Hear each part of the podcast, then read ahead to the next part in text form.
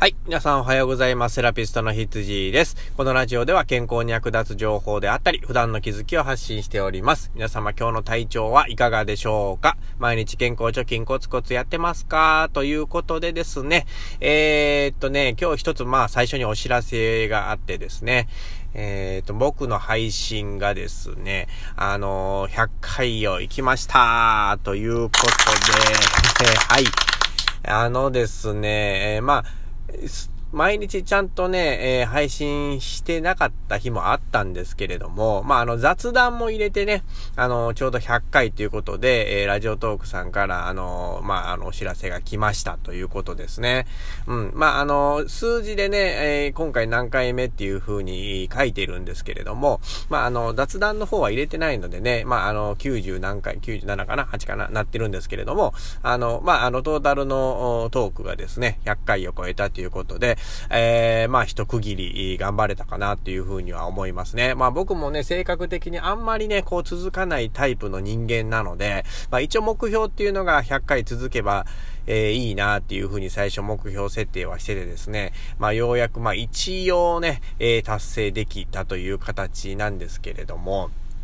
えっ、ー、とですね、まあこれからもね、えーと、まあ、配信は続けていきたいかなと思ってるんですけれども、えー、多分ね、ちょっとペースがね、えー、落とそうかなというふうなことを思ってますね。というのも、えー、ノートをね、ちょっと始めたんですよ。で、えっ、ー、と、書く方をちょっとこう、メインにやってみようかなと。まあ、とりあえず100回ね、行ったので、100回、まあ、もうちょっと数字上のね、100回行ったら、ちょっとノートの方を、えー、頑張っていきたいなと思っててですね。まあ、音声の方もちょこちょこ続けながら毎日配信っていうのはやっぱりね、インプットをしていかないと、こう、喋るネタっていうのが難しくなってきますので、うーんと、まあ、あの、いいネタはね、仕入れられたなっていう時に、まあ、ここのラジオトークでまた喋ってね、あの、健康に関する情報を皆さんに発信していきたいなとは思ってるので、えー、また、えー、これからもよろしくお願いしますということですね。えー、でですね、あの、昨日、あの、声の、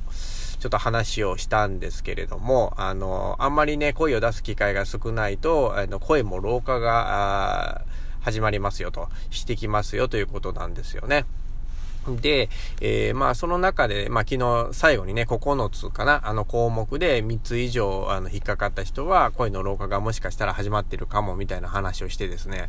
えー、その、明日また、あの、それね、予防法みたいなのをもっとあるよっていう話をしてたんですけれども、えー、まあね、見てるとね、まあやっぱりもう人と喋ったりですね、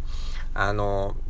まあ、カラオケしたりとか、歌を歌ったりとかね、あの、まあ、そういうことがやっぱり一番いいよという風な、あの、結論でしたのでね、あの、なんかね、そういう体操なんかがあるんですけれども、結局やっぱり声の問題なので、えー、毎日しっかり出すっていうこと以外、あの、ないのかなっていう風な、あの、僕の中で結論しましたので、あの、いくつかはあったんですけども、あんまり面白くなかったので、一応まあ、あの、しっかり毎日、えー、人と喋りましょう、歌を歌いましょうという結論でお願いしますということですね。はい。で、今日のね、話題はね、えー、まだちょっと一点してですね、何かと言いますと、あの、全然健康と関係ない話をね、あの、今回したいなと思うんですけど、えー、何かと言いますとですね、えっ、ー、と、まあ、情報のね、取り方がやっぱり世代によって全然違うなっていう風な話をしたいんですね。で、若い人はもう皆さんご存知の通り、ほとんどが今インターネットからの情報だと思うんですよ。まあ、自分のスマホを使ってね、あの、欲しい情報を検索して、まあ、そこから仕入れると。で、まあ、はたまた、ちょっと気になった本とかがあればね、ちょこっと買って読んでっていう形が多いのかなというふうに思うんですね。で、えー、また SNS ですよね。まあ、いろんな SNS から、えー、情報を仕入れると。ツイッターなり、インスタなりね、うん、まあそういうものから、あとは YouTube かな、ぐらいで、えっ、ー、と、しっかり今の世の中の情報っていうのをキャッチして、自分のあの必要とするものを使っていくっていう形だと思うんですけれども、えー、まあこれが世代によってだんだん違ってくると、あの、年いってくるとですね、えっ、ー、と、まあもちろんテレビですよね。テレビ、ラジオ、新聞、まあ、あの、年配者たちになるとですね、えっと、まあ、こういうものが基本的な情報源になってくるんですね。まあ、あの、その中でですね、あの、いいところと悪いところですね。あの、メリット、デメリットですよね。まあ、こういうものが、あの、もちろん存在してるなっていうふうに思うんですね。で、えっ、ー、と、やっぱネットの良さっていうのは自分の欲しい情報がすぐ手に入るですよね。うん。まあこれは、あの、合ってるか間違ってるかはちょっと別としてね、置いといてですね。まあ一応自分の、あの、疑問に思ったことを今すぐリアルタイムに仕入れることができるっていう、これがもう最大のメリットですよね。で、自分がまあ発信したい情報をまた、えー、発信できると、すぐ発信できるっていうのも、えー、いいメリットなんですけども、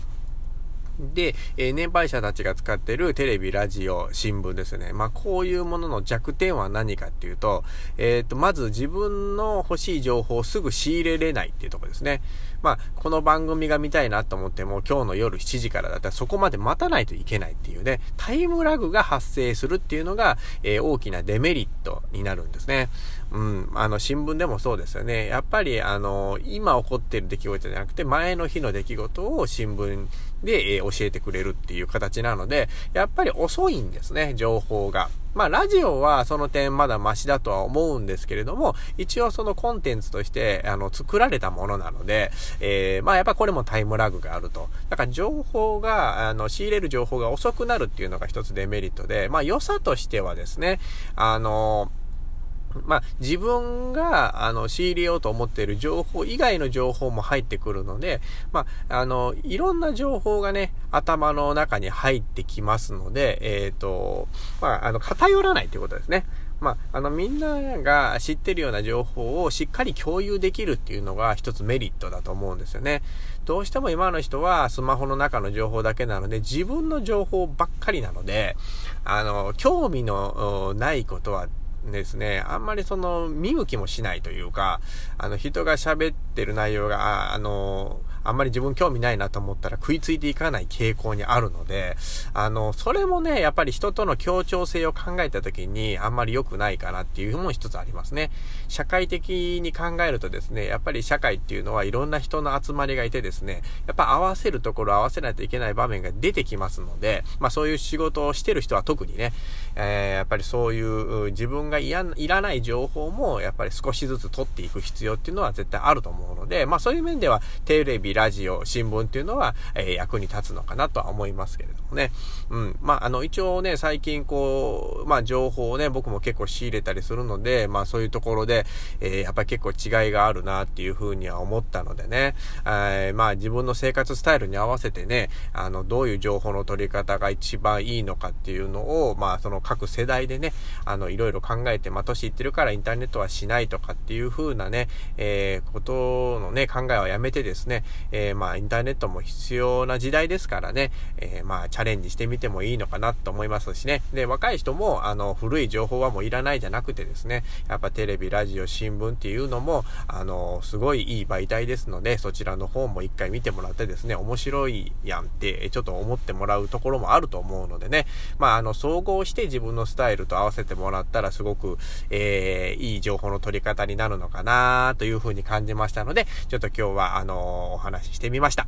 ということで、次回もまあ、またね、えー、楽しいお話ができるように頑張っていきますので、よろしくお願いします。ということで、セラピストの羊でした。ではでは。